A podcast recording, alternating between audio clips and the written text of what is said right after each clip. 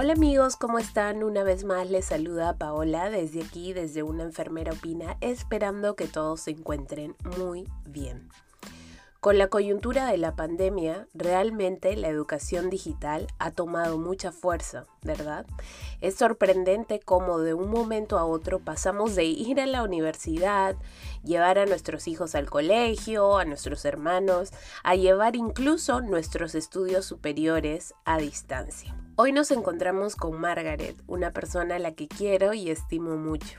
Ella es enfermera colombiana que actualmente se encuentra radicando en Perú. Ella ha sido coordinadora de la carrera de enfermería y al mismo tiempo coordinadora de la Facultad de Ciencias de la Salud. ¡Wow! Direccionando carreras como nutrición, obstetricia, terapia física y psicología. Ella ha emprendido y está muy orgullosa de tener una empresa de capacitación, algo que le apasiona desde que era muy pequeña. Ella está con nosotros para conversar sobre el episodio del día de hoy. Un poco vamos a conversar sobre la educación a distancia en el contexto de la COVID-19.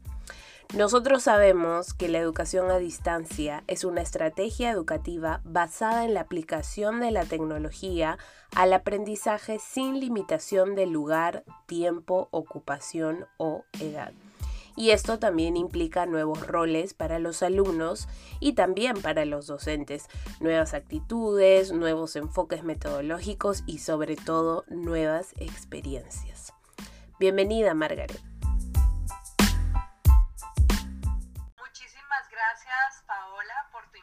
A una enfermera opina. De verdad que para mí es un gusto poder escucharte. Hace rato que no te escuchaba. que no te veía tan bien, así que es, es un gusto verte tus iniciativas, te felicito y espero que día a día muchas más enfermeras se sumen a estas iniciativas porque son muy buenas tanto para la profesión como para la comunidad en general. Así es, tienes toda la razón. Y entonces, ¿qué te parece si vamos al tema del día de hoy? Listo, encantada.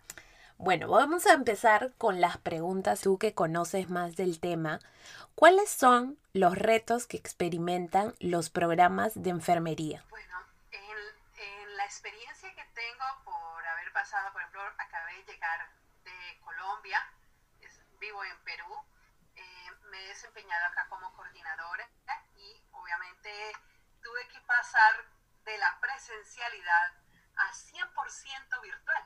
Entonces, no solamente teníamos los retos del sistema de salud, de la sanidad que teníamos que tener, cuidar todos, veíamos que este, esta pandemia empezó a abarcar y abarcar y abarcar. Y que también la Organización Mundial de la Salud estaba anunciando que todos los programas de enfermería y, y todos los programas en salud tenían que seguir con la labor educativa porque necesitamos profesionales capacitados, necesitamos urgente, como se dice, la mano de obra que te va a cuidar.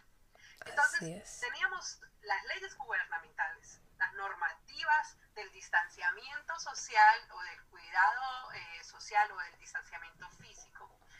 Además de eso, las directivas universitarias, porque ¿qué vamos a hacer con los estudiantes? ¿Vamos a parar los programas? ¿Vamos a continuar? ¿Qué hacemos? ¿Es rentable? ¿No es rentable? Y obviamente nos hemos llegado en estos tiempos a una nueva normatividad, donde tenemos que sí o sí continuar con la educación. Pero nos exigían los temas deontológicos, ontológicos, la educación de calidad y profesionales idóneos. ¿Cómo, Paola? Vamos a hacer una cosa de estas. Esto era una locura, porque sabemos, por ejemplo, puedo citar a Cedeño, una enfermera, que ella hizo una investigación sobre cómo eran los programas, los programas de eh, enfermería. ¿Tenían que ser presenciales o podían ser virtuales? Pues nos cambió. Totalmente. En 2019 era presencial. Sí, sí. ¿Y tú, tú, que lo viviste, tú crees que una práctica de enfermería se puede hacer eh, virtual? Eso es una pregunta que la tenemos más adelante y la vamos a discutir en la sección Opina una enfermera. Ah, genial. Pues Pero cuéntame, más bien lo que te quería decir es que, ¿cuáles, en base a lo que nos has contado, ¿Cuáles actualmente crees que son las oportunidades que podría tener una formación enfermeros a distancia? Te comento que cuando nosotros estamos ya en, en esta pandemia, teníamos que ver como sea cómo eh, dar la educación. Así que, ¿qué nos quedaba? La virtualidad.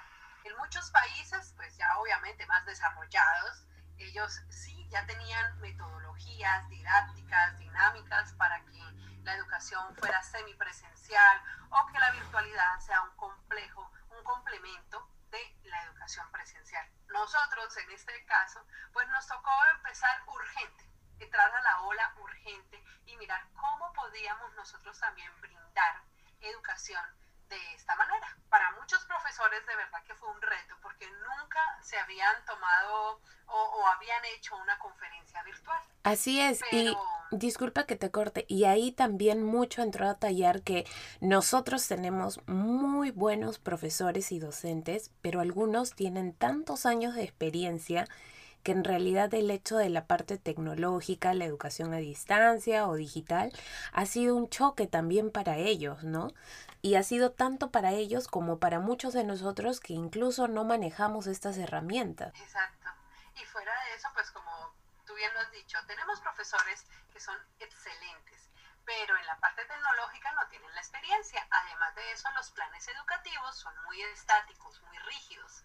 Entonces ahí fue cuando nos tocó empezar a, rediseñar la educación, a innovar la educación y decir dónde nos podemos. Entonces, tomamos esa oportunidad de las redes sociales, porque empezamos, a muchas instituciones empezaron a editar por Facebook, por Skype, por Zoom.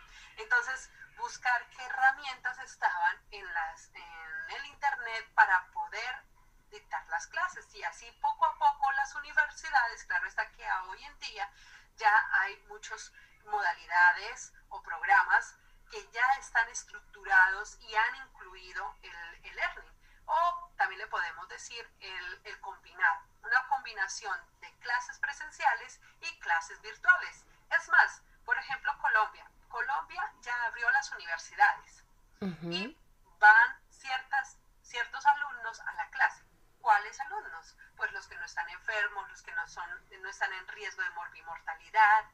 Ellos ingresan a las aulas, pero claro está que como hay un aforo que se tiene que cumplir, un distanciamiento, entonces lo que ellos han hecho es clasificar a sus estudiantes y los estudiantes que van físicamente, excelente, hacen su práctica con todas las medidas de bioseguridad, pero quienes se quedan en su casa lo ven desde el Internet. Otras plataformas. Pero ¿qué les toca a las universidades? Pues tomar recursos, eh, implementar estrategias tecnológicas en las aulas como las cámaras, las videocámaras, las grabaciones y también la simulación para poder realizar las prácticas. Adaptarse a la situación. Esta ha sido una oportunidad grande y yo también lo tomo como buenas prácticas que lastimosamente en el Perú, también por las leyes gubernamentales, por lo que nos han indicado, no se pueden abrir las universidades. Exacto. Entonces, y ahí viene... Hay controversias. Exacto. Y ahí viene la siguiente pregunta. ¿Tú crees que existen similitudes o diferencias de nivel en esta parte de educación a distancia entre diferentes países?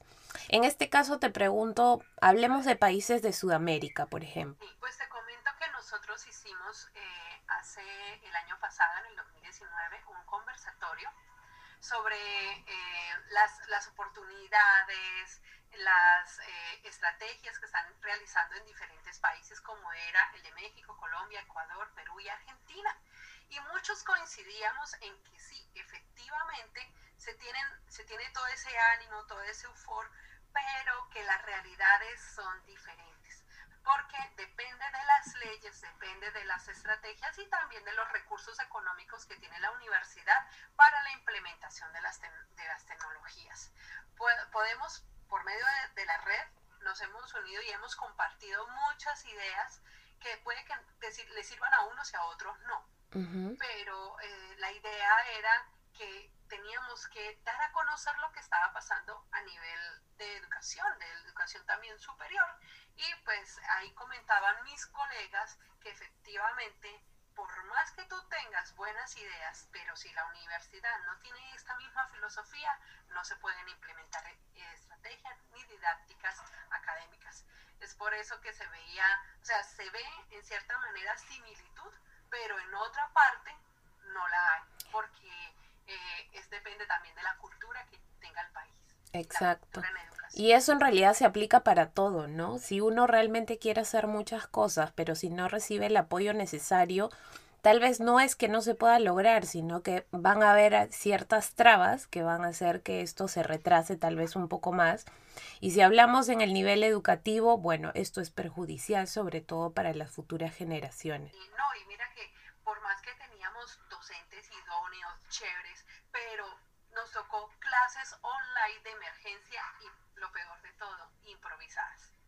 Exacto. Por ejemplo, en mi caso, yo tenía experiencia como docente online, he dictado conferencias online, eh, he dictado clases, pero cuando ya llegamos a esto, mis profesores no lo tenían. Me costó muchísimo tiempo, me costó, o sea, también fue un sacrificio extra que hice pero lo hice con mucho amor, porque mis profesores no tenían esta habilidad. Y tenía que decirle, mira, la luz tiene que estar por este lado, tienes que hablarle a la cámara, coloca un dibujito pegado en la cámara para que sepas que hay alguien ahí y háblale a la cámara.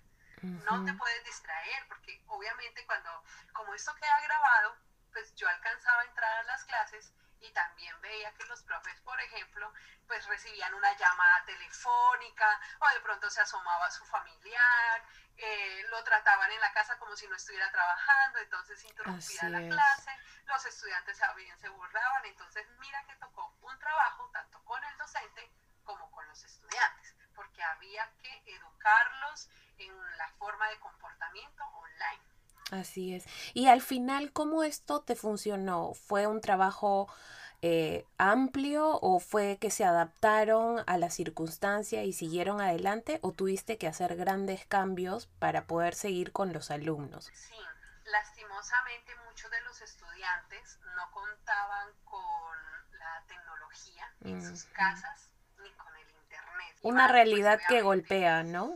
Una realidad, sí, que por más que tú quisieras hacer una educación virtual, pero si no tienes estudiantes, entonces tocó con la universidad dialogar, decirle, mire, este es el número de estudiantes que tenemos que no tienen un computador en su casa, que no tienen ni una tablet más, su celular es un de gama antigua, entonces no puede ver las clases, ni grabadas, ni nada. Entonces vamos a tener ausentismo, vamos a tener esto, deserciones académicas por, por la economía, eh, de sus hogares, así que eh, la universidad implementó una estrategia que era prestarle los computadores, o, o sea, biblioteca va a estar cerrada y tiene computadores.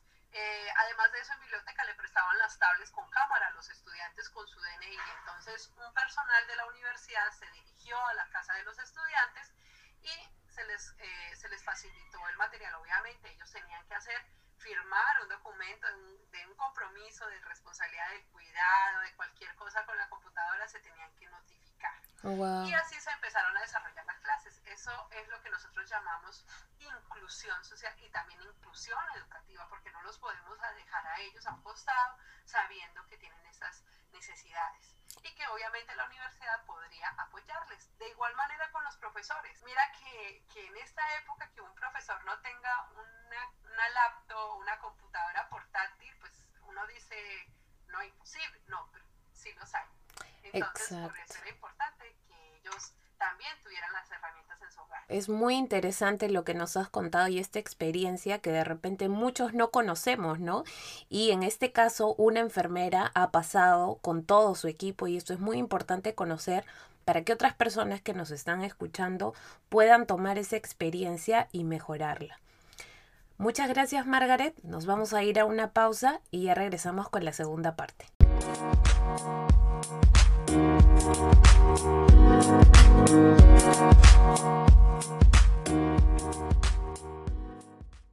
Bueno amigos, seguimos conversando hoy día con Margaret. Margaret, sé que hoy en día te vienes desempeñando como gerente general y directora académica. Sé que tienes una página el cual se llama Grinama, ¿verdad? Sí. Y esta página se dedica justamente a brindar educación a distancia, entre otros temas, específicamente para profesionales o futuros enfermeros. Sí. Qué bueno, me alegra. Y cuéntanos, ¿cómo ha sido tu experiencia al realizar este proyecto? Bueno, este proyecto empezó hace cuatro años. Eh, empezamos visitando instituciones para dictar conferencias, empresas que necesitaban, por ejemplo, un entrenamiento, una capacitación en humanización del cuidado, en actualización de algunos temas en enfermería y así sucesivamente me iban invitando a las instituciones. Así que yo decidí emprender y dije, bueno, si esto sigue así, yo prefiero colocar mi empresa y poco a poco irle dando forma. Creé la empresa y ya con lo de la pandemia, estando en pandemia, dije, ¿qué hago yo también como empresa? Pues me tocó ver la oportunidad del Internet, subir a dictar conferencias online y pues utilizar herramientas que me sean muy fáciles y también llegar a otros públicos porque tengo gente contratada en la empresa y obviamente mi misión es no tener que decirles adiós, sino al contrario, seguirlas teniendo conmigo, trabajando. Qué bueno, qué interesante y sobre todo, ¿no? El apoyo que nos das a los demás como profesionales, ¿no?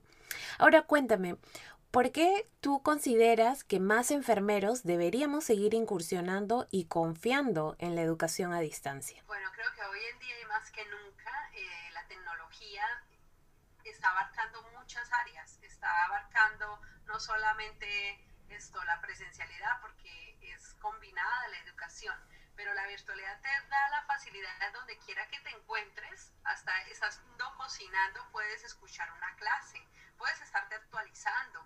Tu tiempo va a rendir mucho más en otras cosas porque más, vas conduciendo y puedes ir escuchando una clase, eh, puedes ir viendo cómo, cómo educarte más, cómo actualizarte y obviamente desde la facilidad o de la comodidad de tu hogar. Entonces tiene muchísima ventaja la educación virtual.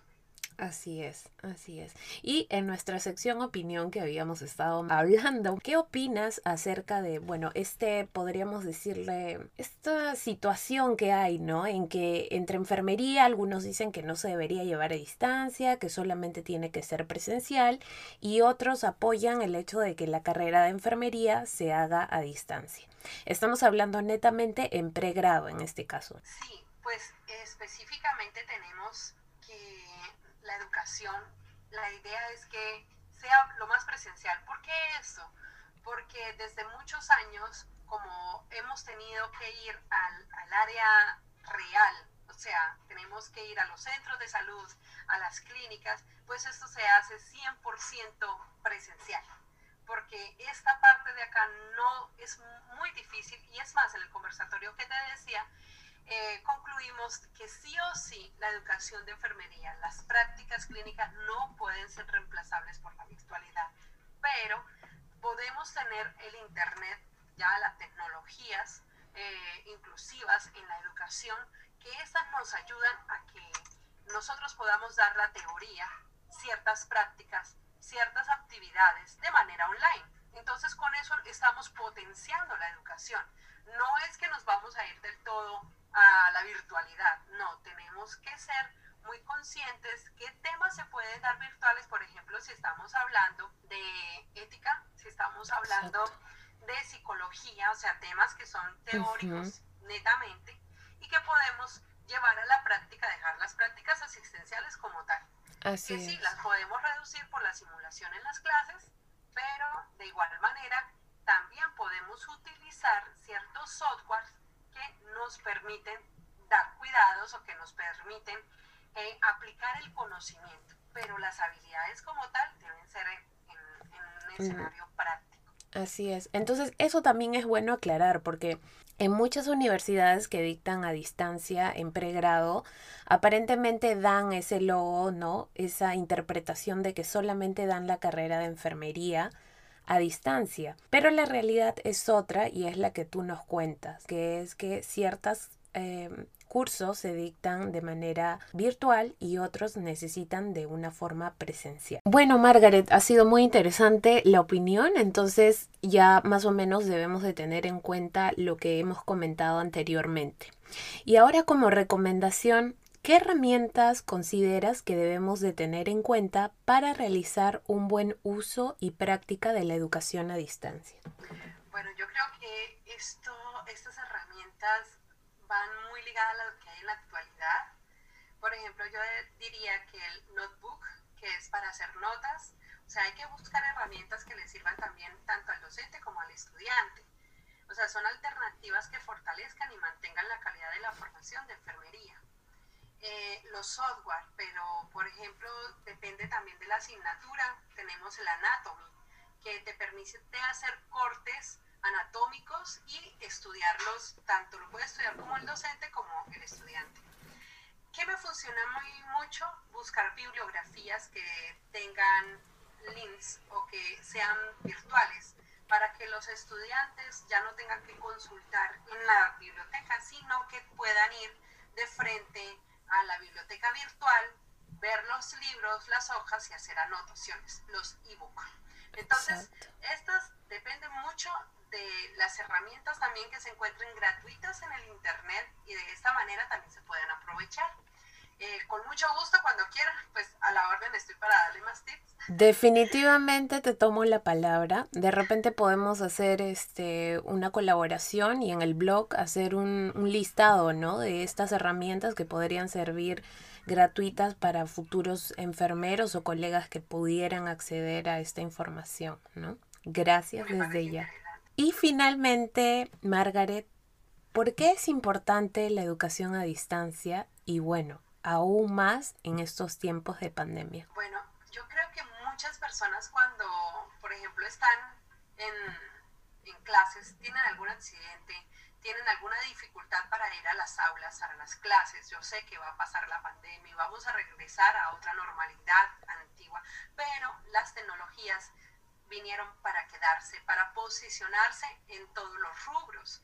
Entonces, optar por la tecnología, por la, el Internet, la educación a distancia, es importante desde ya verlo como una herramienta que se va a quedar. ¿Por qué? Porque las personas que están en sus casas, sean estudiantes, sean hasta profesores, tengan alguna dificultad, pueden ingresar a las clases. Y es más, como muchas de las clases quedan grabadas, va a haber una retroalimentación del tema. Entonces, da muchísimas ventajas. Lo que hablamos aquí es de facilidades, hablamos de oportunidades y de beneficios, tanto para el estudiante como para el docente. Y obviamente las universidades van a tener menos ausentismos y profesionales de mejor calidad. Así es, estoy totalmente de acuerdo contigo. De verdad que sí, es muy interesante y lo rescato mucho lo que dices, ¿no? Estas herramientas han llegado para quedarse. Cuéntame, yo sé, ya nos comentaste más o menos de Grenama. ¿Dónde te podemos encontrar? www.grenama.com. Aquí está la página web con todos nuestros talleres de actualización. Tenemos talleres no solamente para el profesional de enfermería, sino también para profesionales de la salud y público en general. Si usted quiere saber cómo cuidarse en el hogar sobre eh, temas de COVID, aquí lo puedes encontrar y también, por ejemplo, si estás en tu lugar de trabajo y quieres implementar estrategias para la disminución del contagio del COVID, también encuentras allí talleres que te son muy importantes y que son obviamente fáciles de, de adquirir a un precio muy módico. Bien amigos, entonces si ustedes quieren comunicarse personalmente también con Margaret, ustedes las pueden encontrar, no se olviden, en redes sociales como Grinama Educación Sin Barreras, en las redes sociales.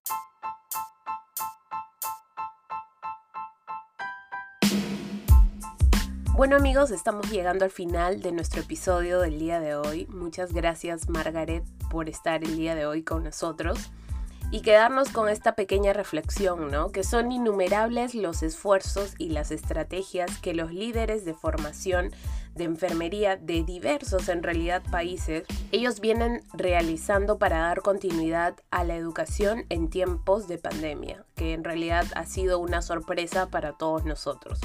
Sin embargo, siguen motivando la creatividad docente, promoviendo la inclusión estudiantil, que es muy importante, y aprovechando sobre todo las herramientas tecnológicas disponibles y el uso de Internet para cubrir las prácticas en lo que refiere a procedimientos de enfermería. Pero ante todo debemos resaltar y recordar que las prácticas presenciales no pueden ser reemplazadas por la virtualidad. Y eso es algo que rescatamos el día de hoy. ¿Verdad, Margaret? Sí, así es. Entonces fue de verdad un placer. Muchísimas gracias, Paola, por la invitación y a todos a ustedes por su tiempo y su dedicación en cada día actualizarse. Bien, Margaret, muchas gracias por tu tiempo y por estar el día de hoy con nosotros. Estoy segura que este pequeño episodio va a servir de mucha ayuda a todos los que nos pueden estar escuchando el día de hoy.